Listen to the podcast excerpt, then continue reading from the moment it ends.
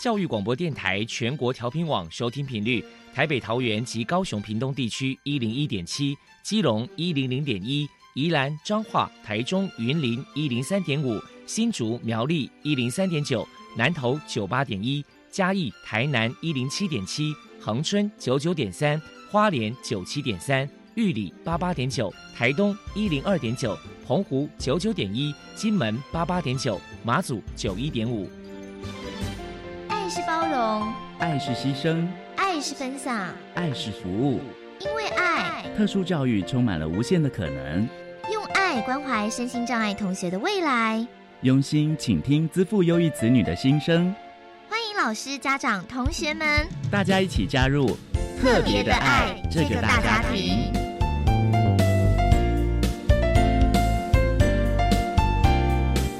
本节目由教育部学生事务及特殊教育司指导，国立教育广播电台监制，欢迎收听。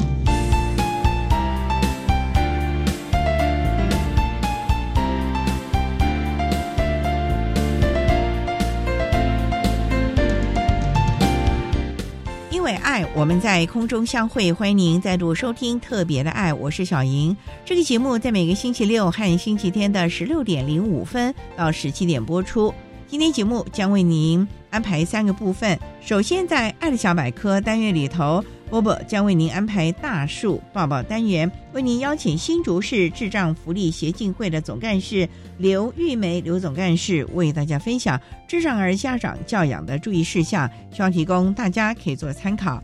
另外，今天的主题专访为你安排的是爱的搜寻引擎，为您邀请国立花莲特殊教育学校实习辅导处的。曾章吕主任为大家说明学会照顾自己的能力，谈高中教育阶段智能障碍学生职业养成教学的策略以及职场实习注意的事项，希望提供家长、老师还有同学们可以做个参考。节目最后为你安排的是爱的加油站，为你邀请台东县智障者家长协会的李燕金理事长为大家加油打气喽。好，那么开始为您进行今天特别的爱第一部分，由波波为大家安排大树抱抱单元。大树抱抱，特殊儿的父母辛苦喽！我们将邀请家长分享教养的技巧、情绪舒压、夫妻沟通、家庭相处，甚至面对异样眼光的调试之道。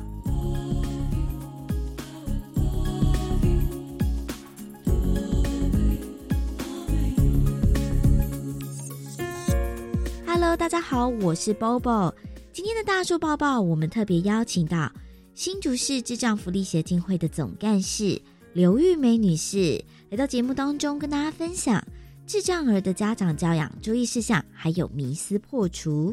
首先请教一下总干事，如果说家里面有智障儿，身为家长在教养上，到底该注意哪一些事情呢？就真的要注意的东西很多很多。不过比较想要讲的就是，因为孩子在小的时候，我们的家长总是有一种恨铁不成钢的心情，就会期待自己的孩子可能可以变好，或者说他怎么样把一些能力培养出来，不要让未来很多的担心。但事实上，比较想要提醒家长的是，既然他拿的是一个心智障碍手册，那不管从轻度、中度、重度重度，他的手册的程度别跟别人也许是一样。但是呢，他的生理上的发展障碍状况是不同的，所以呢，我们可能在教养上必须要注意的是，我们不是拿我们自己的一个一样这样的障碍程度的一个这样的障碍者跟别人比较，他他会这样，你也应该会这样，而是我们要家长开始认识他的障碍的一个呃极限，跟他障碍的一个状况在哪里。透过我们对障碍者的障碍状况了解之后，我们所提供的所有的教养的部分，应该会比较适合孩子。那当然要更要提醒家长的是，没有不可能，好，只有我们到底在这边认不认识他，那提供给他什么样的机会去做这部分的学习。所以家长们一定要不要放弃，然后要很努力的在了解我们在教养上面，针对不同的特质、不同的一个障碍、生理的一个发展能力，怎么去给他不同的教养。那这部分是可以经过一些讨论，然后经过一些一起去互动，找到符合自己孩子的这样方式的。再来针对亲师沟通这个部分，想请教一下总干事，身为家长又要该注意哪些事情呢？嗯，这个部分哦，其实很个别化。那我相信刚刚提到的，如果有一些家长呢，是真的很希望老师能够懂他的孩子，那用他的方式啊来带领他的孩子，那这个部分呢，也许是正确，也许不正确。但基本上呢，家长呢应该跟老师的合作是一起啊，怎么跟老师尊重老师的一个特教的专业，然后怎么跟老师一起来拟定孩子的哈整个在学习当中的一个。关的应该说进步的一个这样的服务规划哈，应该说学习规划。那这个部分呢，家长们一定要放下心，要信任学校的专业老师。那也许老师有些想法、有些做法不见得跟我们自己一样。那我觉得现在沟通是必要的。那如果您自己在沟通上有觉得有困难，可以找相关单位，包含像我们来一起来跟学校进行这样的沟通，这样才可以在我们的教养的过程当中有一致的一个想法。那不论是谁，我相信起始点都是站在我们的孩子的立场去思考。那想这样的部分就应该是对孩子是最好的。如果说家里面的这个生长宝贝有情绪上的问题，想请教一下总干事，身为家长又要该注意哪些地方呢？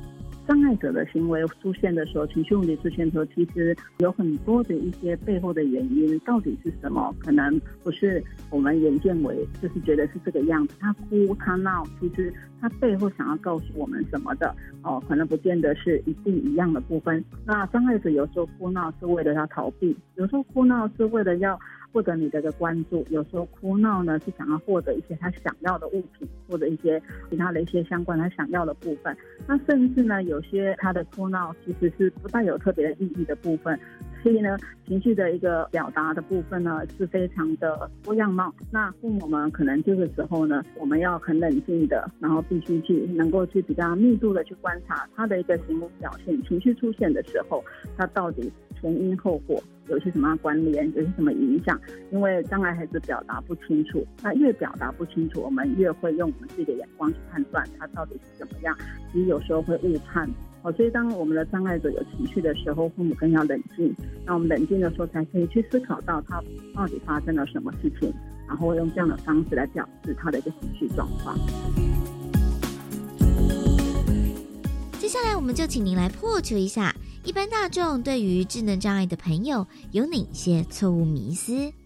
现在环境比以前好多了，大家以前总会认为他们，哎呀，他就是喊妈妈，背一下笨笨的，什么都不懂，他到底能干嘛？他就是几乎就是这个福利的依赖者。但事实上呢，这个部分呢，想要跟大家说的是，现在我们的福利环境已经比以前不一样了。那我们这些障碍朋友们，他们有零到十八岁的一个这样的基础教育。那透过这些部分，其实呢，障碍朋友们。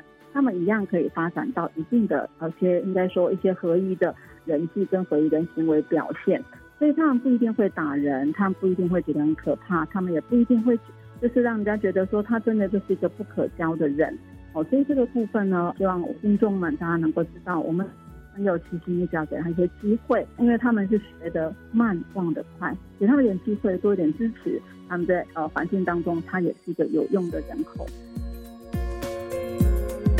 最后，您这边还有什么样的话想要传达的呢？真想跟大家分享的是，前两个礼拜吧，哈，我们有个青年，他是智能障碍的青年，呃，得到我们台湾第二十六届哈生命障碍的最高荣誉金鹰奖，哦，他是个智能障碍者，好，所以想要跟大家分享的是，智能障碍的也是可以在他自己以他自己能力当中啊去做一些符合哈他自己能力最好表现的一个这样的一个人。另外一个部分就是我们刚刚提到那个私立生活服务的青年，那这个青年团体呢，我们之前在路边捡回好多流浪的一个青年，这些流浪的青年在我们的服务之下呢，我可以跟大家分享很感动的是，这些青年呢，他们开始做公益服务，然后今年呢，我们以前从进山进滩的服务，他们今年说，老师以前呢是你帮我捡回来的，我现在也想要去服务街友。因为海前是街友，所以今年呢，这些青年呢，他们自发性的去服务我们新竹的街友，让大家觉得很感动。所以我们这心智障碍者，其实只要给他机会，相信他们有这个可能，他们也会变成一个对的人，是一个社会上有用的人。这是想传达给大家的。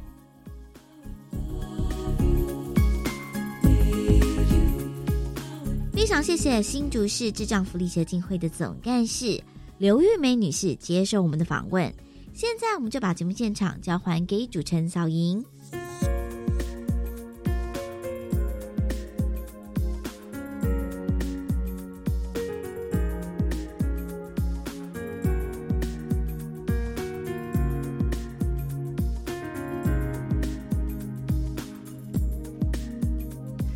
谢新竹市智障福利协进会的刘玉梅总干事以及波波为大家分享了相关的资讯，希望提供大家可以做参考。您现在所收听的节目是国立教育广播电台特别的爱，这个节目在每个星期六和星期天的十六点零五分到十七点播出。接下来为您进行今天的主题专访，今天的主题专访为您安排的是。爱的搜寻引擎为您邀请国立花莲特殊教育学校实习辅导处的曾章吕主任为大家分享在高中教育阶段智能障碍学生职业养成的教学策略，还有职场实习注意的事项，希望提供大家可以做参考喽。好，那么开始为您进行今天特别的爱的主题专访，爱的搜寻引擎。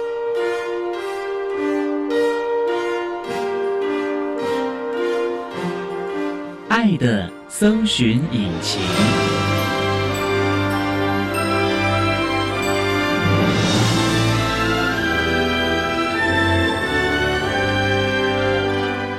今天为大家邀请国立花莲特殊教育学校实习辅导处的主任曾章吕，曾章主任，主任您好，主持人好，各位听众朋友大家好，今天啊。特别邀请主任为大家分享学会照顾自己的能力，谈高中教育阶段智能障碍学生职业养成的教学策略，还有职场实习注意的事项。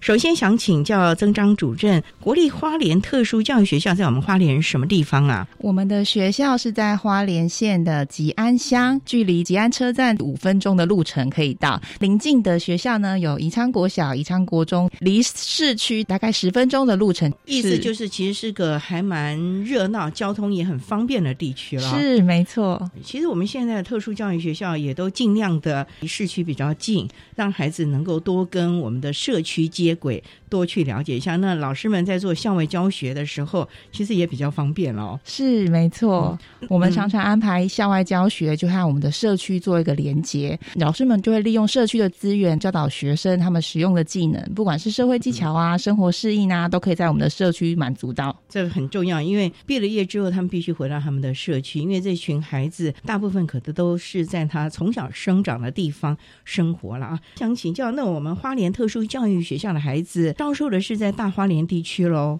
是没错。我们招收国小阶段一直到高中职阶段的学生都有。障碍的程度呢，主要就是以智能障碍为主，中度到极重度的学生都是我们服务的对象。中度、极重度，可能有一些都必须要有医疗介入喽。没错，医疗资源跟专业团队的介入，也都是这些学生常常会使用到的。所以我们在学校里面就设置专业团队，不管是职能、心理、语言、物理。治疗到职业辅导，还有社工师这些专业类别，其实都在我们学校具备的，全方位的啊。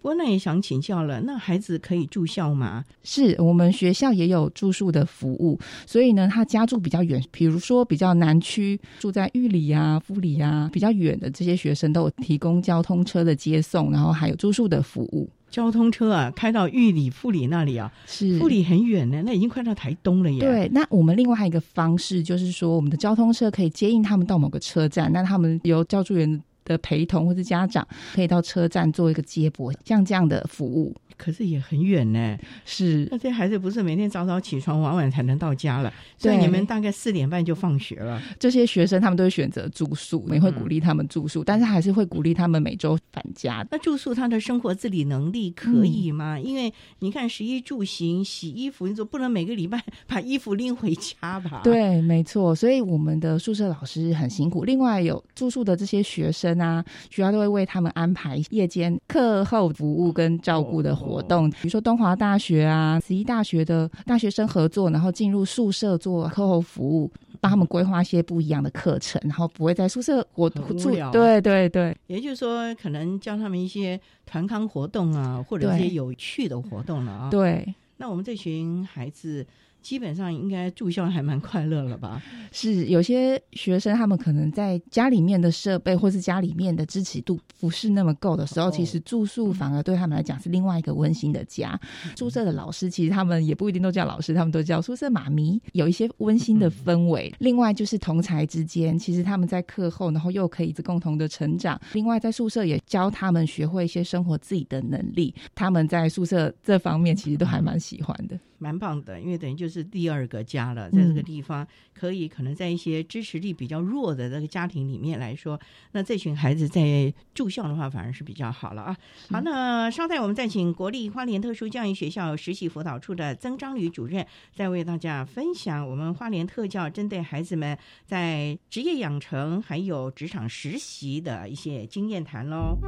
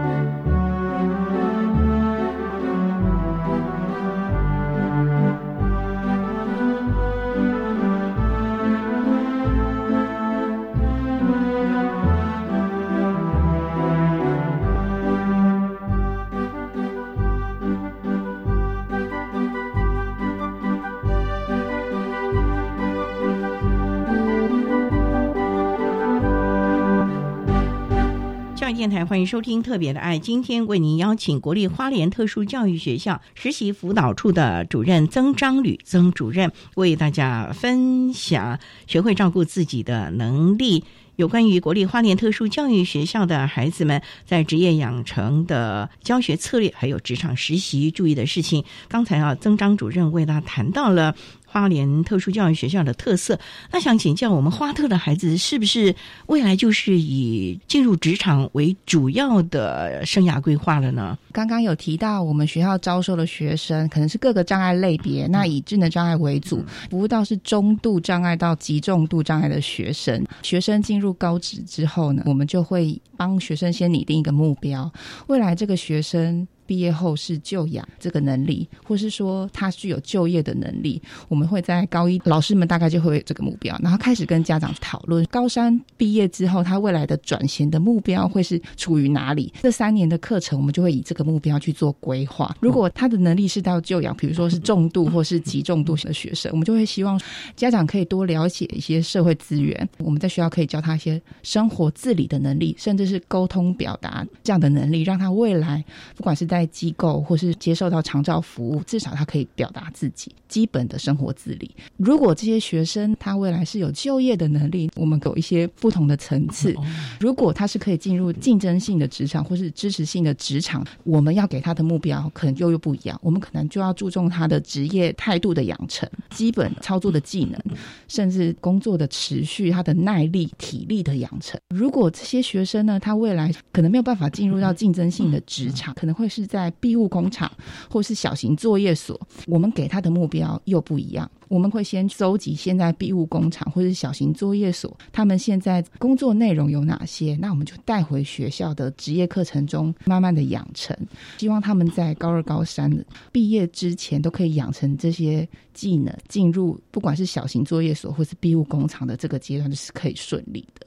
所以，我们大概有分就养小型作业所跟庇护工厂，甚至进入竞争性职场，帮学生做一个区分，融入我们高职的课程，可以说是蛮多项的，真的是有点量身定制了啊。是很最重要，就是希望孩子们可能在最后这个教育阶段能够养成一些能力了啊。嗯，那想请教曾长主任，您从事教育工作大概多久了？十一年。当初就是主修特教吗？对，我在大学职考的时候，目标也算很明确。其实我就是喜欢与人一起相处工作，所以我只要是有教育相关的科系，我几乎都有填。但很特别是特教系，我就填一所。那在大学职考的这个榜单中，我就进入了特教系，有缘呐！真的是老天爷的安排。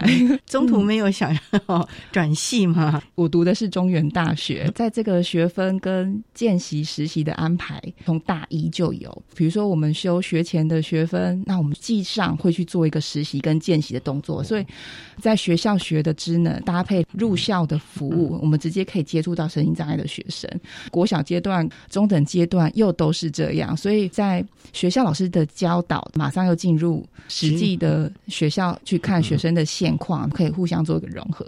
大学这四年当中，我发现我越来越喜欢，反而是加分的，大家。听到说哇，特教系你一定是很有爱心，但我不一定这样觉得。我觉得如果是充满热忱，或者是你用对方法，你就可以带领身心障碍的学生走不一样的路。跟他们的相处，其实我觉得是他们的带领让我学习到的更多，不见得是我们教给他，是他教给我们的更多。一毕业就到华特了吗？我也是花莲人，所以我也觉得很棒。我毕业的时候要选择毕业的实习，那我也选择华特，没有那么顺利考代课老师，考了两年在华特，后来终于让我考进正式老师，所以就是一直在华特。这个不解之缘啊，当年误打误撞的，竟然进了特教系。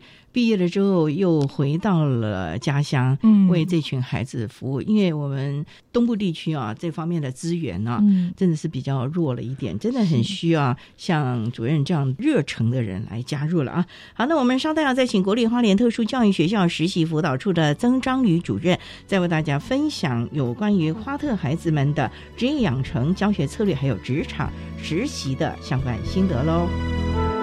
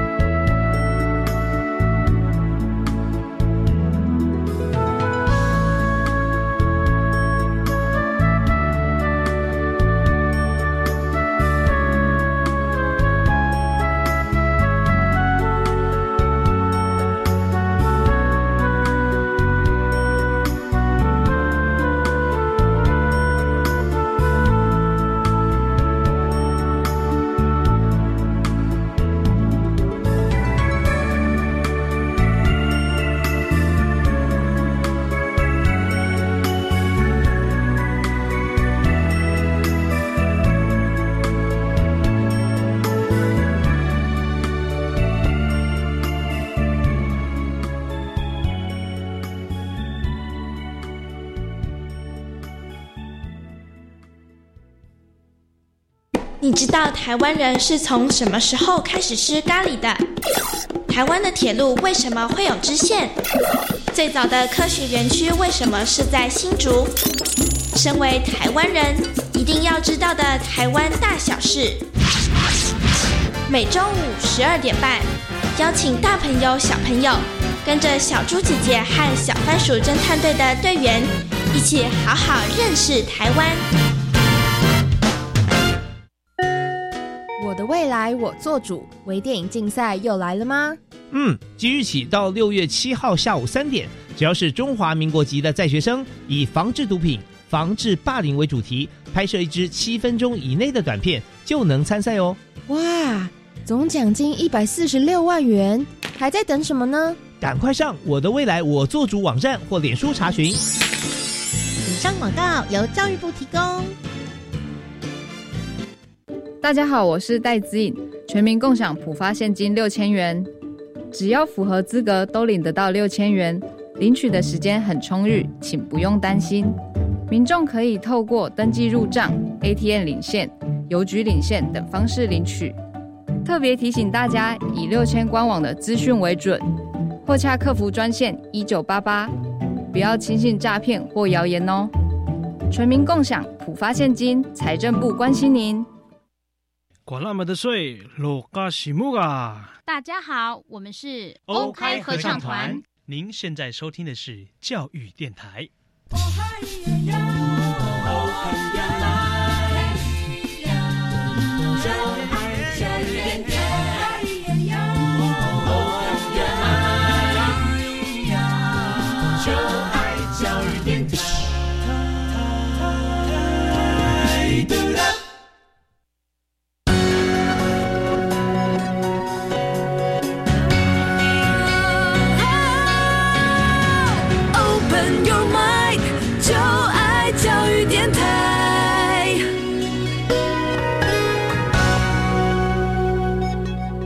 中央电台欢迎收听《特别的爱》这个节目，是在每个星期六和星期天的十六点零五分到十七点播出。今天为您邀请国立花莲特殊教育学校实习辅导处的曾章吕主任为大家分享国立花莲特殊教育学校针对了孩子所做的职业养成的教学策略，还有职场实习的心得，要提供大家针对我们特教的孩子呢，要做哪一些的支持性的服务了。好，那刚才在节目的第一部分呢，曾章主任呢为大家谈到。到了花乐的特色，我也想请教，既然我们这群孩子是中度或者是重度的，也提到了这群孩子们除了进教养或者是长照体系，还是希望他们能够进入职场，有知识性、竞争性的。那能不能来谈谈实习是一个很重要的部分？那你们都会找一些什么样的场域呢？花特的学生进入高职部之后呢，在高一我们就会做一个性向测验，针对他们职业的兴趣跟优弱势处于哪一个点，再来来呢，学校就有职业辅导员，还有我们的职能治疗师。在高二的时候，透过学校的课程，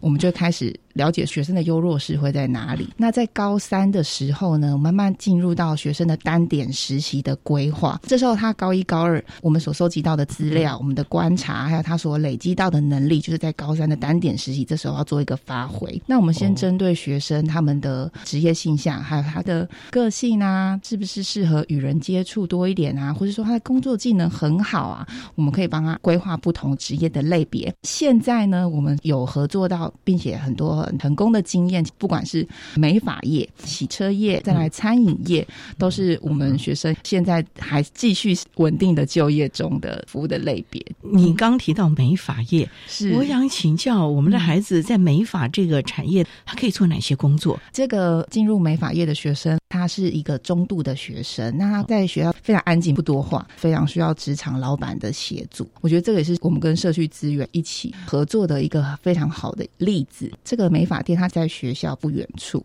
学生他过去实习的时候呢，先从他的交通训练开始，慢慢跨出他的第一步。他住校还是就住那社区附近？他一开始是住校，所以他从学校开始出发。那我们的职业辅导员就先为他做交通训练。走出学校了，你要养成哪些能力？你要会过马路，会辨识交通号志等等这些路上注意的安全。这个老板也很好。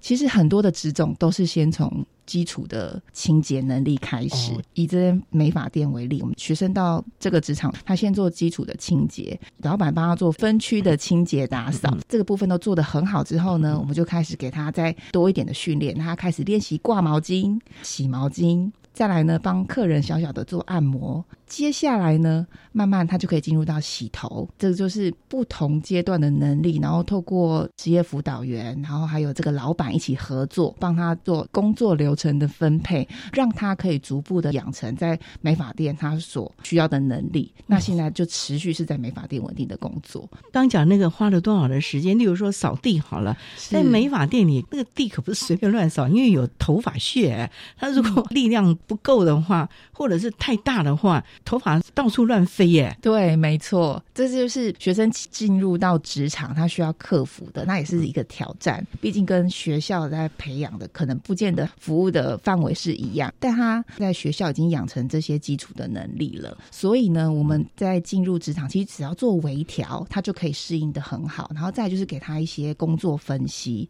我们帮助他做范围的区分，把明确的工作步骤透过口头提示啊，或是检核表等。等，让他逐步养成这些所需要的能力，其实身心障碍的学生都可以做得到的。我很好奇。清洁的工作，那是慢慢在学校就有的先辈能力了。是，可是你在这个美发业，您说还让他洗头去按摩，按摩那还好了，那洗头是大工程哎，不小心就洗到耳朵里了，弄得全身是水，客人也要能够包容哎。没错，这个部分真的是要非常感谢职场的老板，职场老板有这样包容的心，再来他有一些教学的方法，再来就是他愿意去了解学生，知道如何去带。带领他，我们学校的老师也当过很多次的客人，让他去练习。当然，可能过程中不见得是这么快，一次可以到位。每一次的练习都累积自己的经验跟实力，到后期他们是真的就可以有这样的能力产出。您说他现在已经在这成为正式员工吗？是啊，是啊。这个老板不简单呢。对，那想请教这个孩子是有什么样的特质，会愿意让这个老板把他留下来成为正式员工？因为你讲的虽然说实习了都有爱心了，可是牵涉到真正的这个营业行为，你要是老是客诉啊，或者这个孩子只能老是做那一点事情，真的没有办法帮老板太多忙。我觉得久了对老板来来说，这也是一个人力成本的考量哎。是没错，在声音障碍学生就业这一块呢，大家可能都会觉得他的技能是一个非常。重要的一点，其实我们带过很多成功的案例，慢慢去分析这些学生，会发现其实他们的软实力才是最重要的，就是他能够在职场顺服，然后他的挫折忍受度，再来他跟人应对，他跟人的应对，不见得是说他很会交谈，但他能够听得懂指令，然后他愿意随时的调整自己的步态，像这样职业的态度，在职场中是特别加分，所以老板才会愿意多包容他，或是说再给他多次的机。会去练习，所以那学生的职业态度，然后还有在工作职场上的耐力跟持续力，其实都是非常重要的。尤其美发业，那要经常站着，你帮人洗头，你不能坐着洗啊。所以你们有加强他的体适能啊？需要需要体力，不管是美发业、洗车业，更是他们是要站一整天，然后。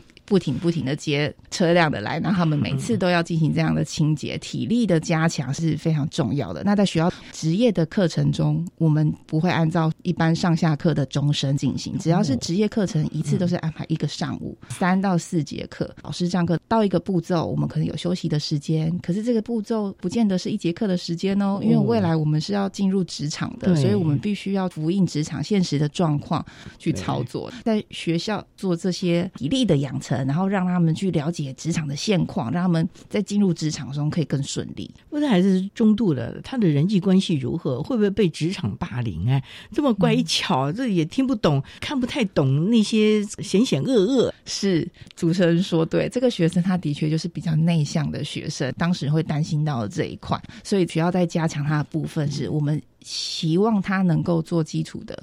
沟通的表达。比如说在学校，我们就会教导他一些自我保护的能力；在职场中，我们会直接告诉他一些重要他人是哪些。遇到问题的话，他应该跟谁说？然后我们就会建立像这样的系统，然后让他知道遇到困难该怎么处理。再来就是在实习的期间，导师也是一个非常重要的角色。只要是学生到职场去实习，回到校，导师都会请他们跟老师一起分享他今天所获得的，或者他今天所遭遇到的事情。那透过这样的机会教育，建立他们如何表达自己，然后如何将自己所遇到的问题，然后透过沟通讨论去了解下一次可以怎么解决。这样这个非常非常的重要，因为我们这群孩子真的太单纯了，就很怕啊受到了性平啊或者是其他的霸凌了啊。好，那我们稍待要再请国立花莲特殊教育学校实习辅导处的曾张吕主任，再为大家分享针对花莲特殊教育学校的孩子们所做的各项职业养成还有职场实习的经验喽。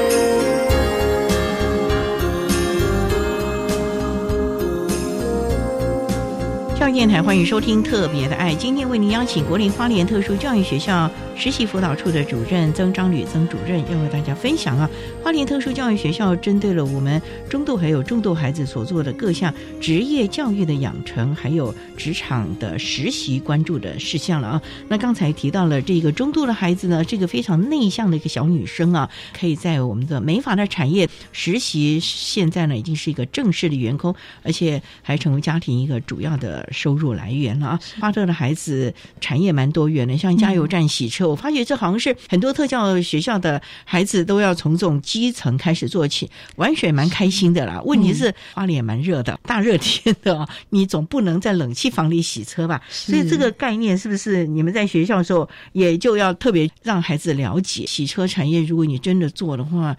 不能冬天不想去太冷了，夏天太热了不想去吧？对，没错。学校就有规划车辆整理的技能领域，所以呢，每周都会看到我们的学生在洗车场工作。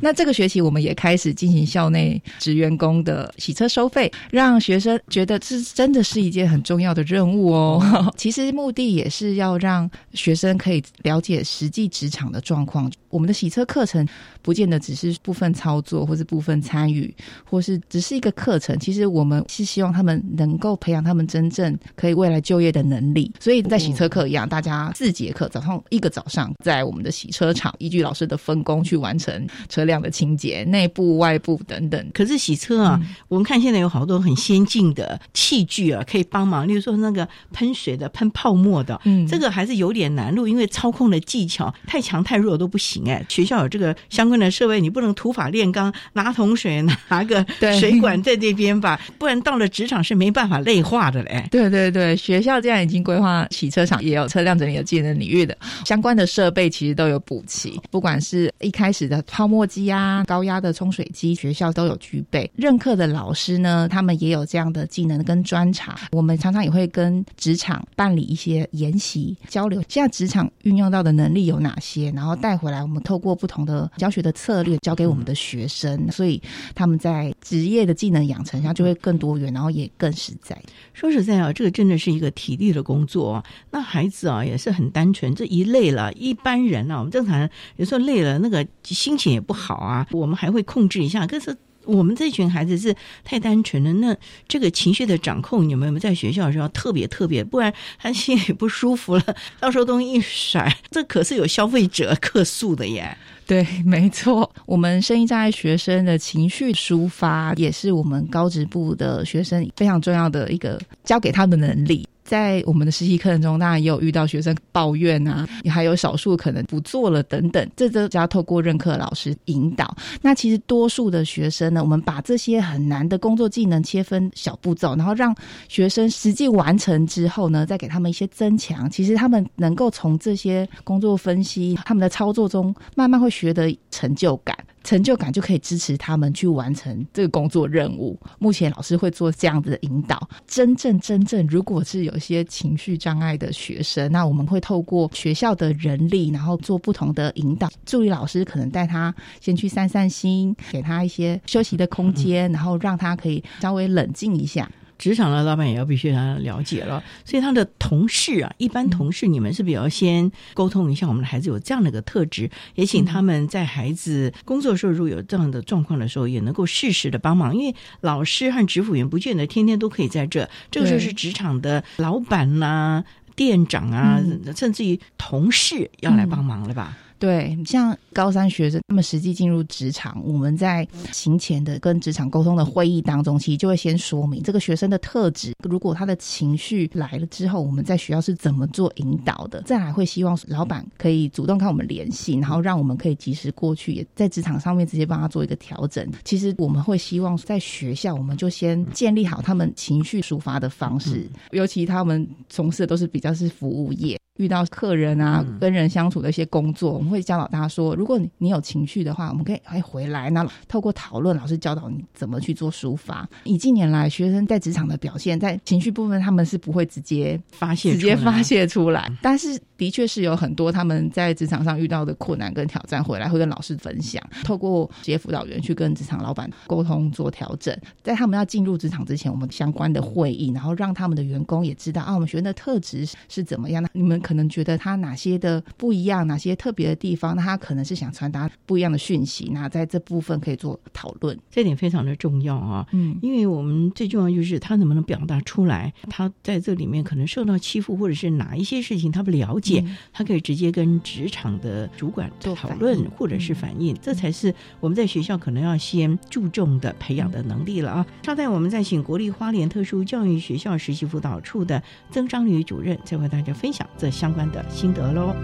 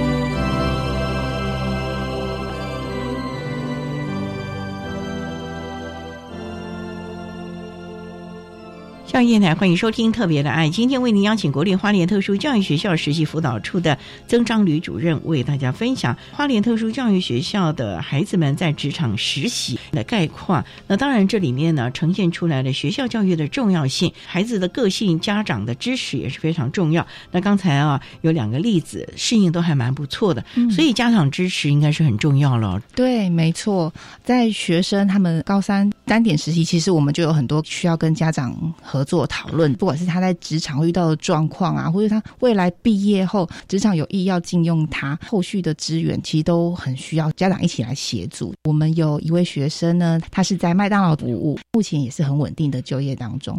但是他很特别，是他很多的能力都是到高三这一年才开始养成的。为什么之前都没管他吗？没有，因为他的生态环境，他住在玉里的一个小山区，所以脚踏车、公车等等，他都是没有经验的。他到麦当劳去实习，我们要怎么帮他规划呢？他的麦当劳在哪里？在麦当劳在花莲市区的麦当劳。那等于他必须住校了嘛？是他本来就是住校的学生，那毕业后怎么办？不能再住学校，毕业后就没有办法再住校了。那麦当劳又是这么好的一个工作的机会，所以呢。在这个时候，就是需要家长一起协助。他家住在玉里的山区，他有一个姐姐非常好，开始跟我们有密集的讨论。姐姐有意要在花莲租一间房子，我们就要重新规划他的交通路线，不再只是从学校搭公车到麦当劳。那我们可能要去了解他的租屋处在哪里，教他这个路线怎么去做安排。他一个人住吗？还是要他跟姐姐一起？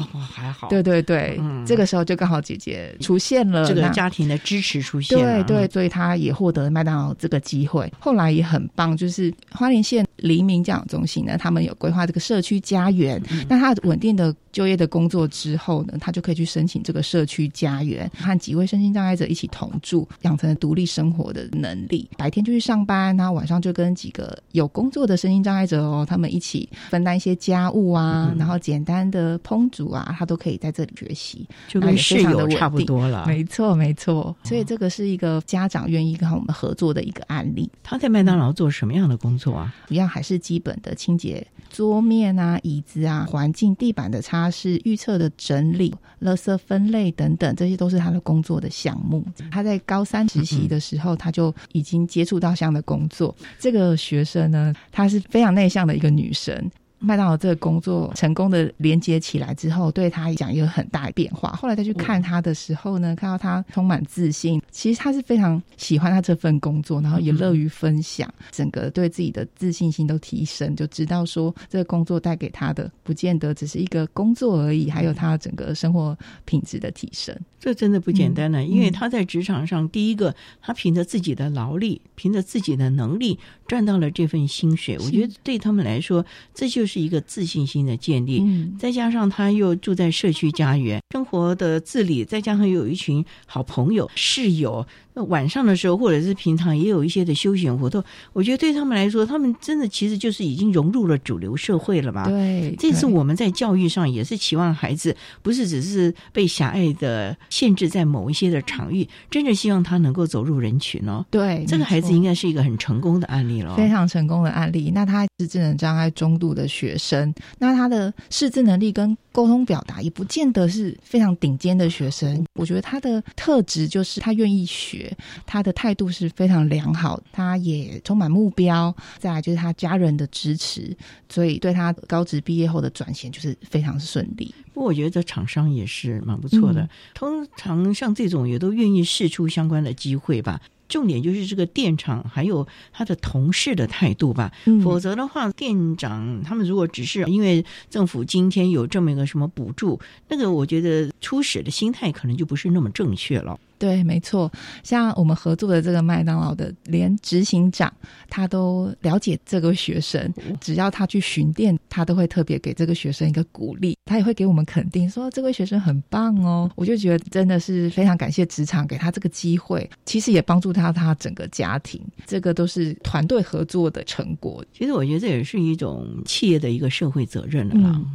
因为我们。所有的工作的项目，不管是一般人了，如果我们这群身心障碍的人士，如果也能够有一个稳定的工作，对于企业的形象，对于这个孩子的家庭来说，也是一个非常稳当的，也让我们的社会大众了解到了，其实我们只要给机会，这群孩子真的是可以成就某一些事情的。我们不要再用过去的那些狭隘的观念，认为他们不行。我们为什么不给他们机会呢？嗯，所以啊，真的是我们这群厂商啊，也真的要谢。谢谢你们愿意给这样的机会给我们的孩子呢去实习，虽然刚开始很辛苦，可是主任你们觉得我们这群孩子如果上了轨道，那可真是非常忠心、非常稳定的一群人力资源呢？没错，没错。所以这一点呢，真的是大家应该一起来努力了啊！好，那我们今天啊也非常的谢谢国立花莲特殊教育学校实习辅导处的曾章吕主任为大家分享了花莲特殊教育学校针对孩子的职业养成还有职场。实习所做的各项的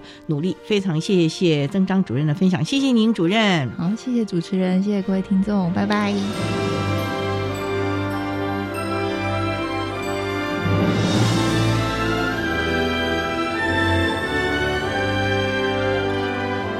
谢谢国立花莲特殊教育学校实习辅导处的曾张吕主任为大家分享了教学的策略还有经验，希望提供大家可以做参考喽。您现在所收听的节目是国立教育广播电台特别的爱节目，最后为你安排的是爱的加油站，为您邀请台东县智障者家长协会的李燕金理事长为大家加油打气喽。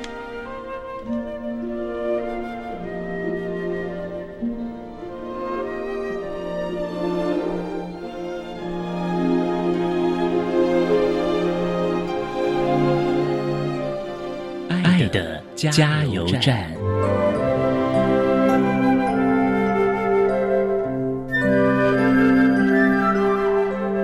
大家好，我是台东县智障者家长协会的理事长李燕金。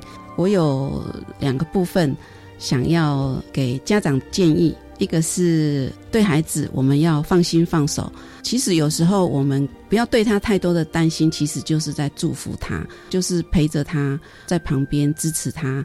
我相信我们的孩子都会越来越好。另外一个是要给孩子们的，勇敢去做吧。你只要有想要，不要放弃。不管你遇到什么样的困难，记得求助。不管是社工或是家长，一定都是你最好的陪伴你、支持你的人。谢谢。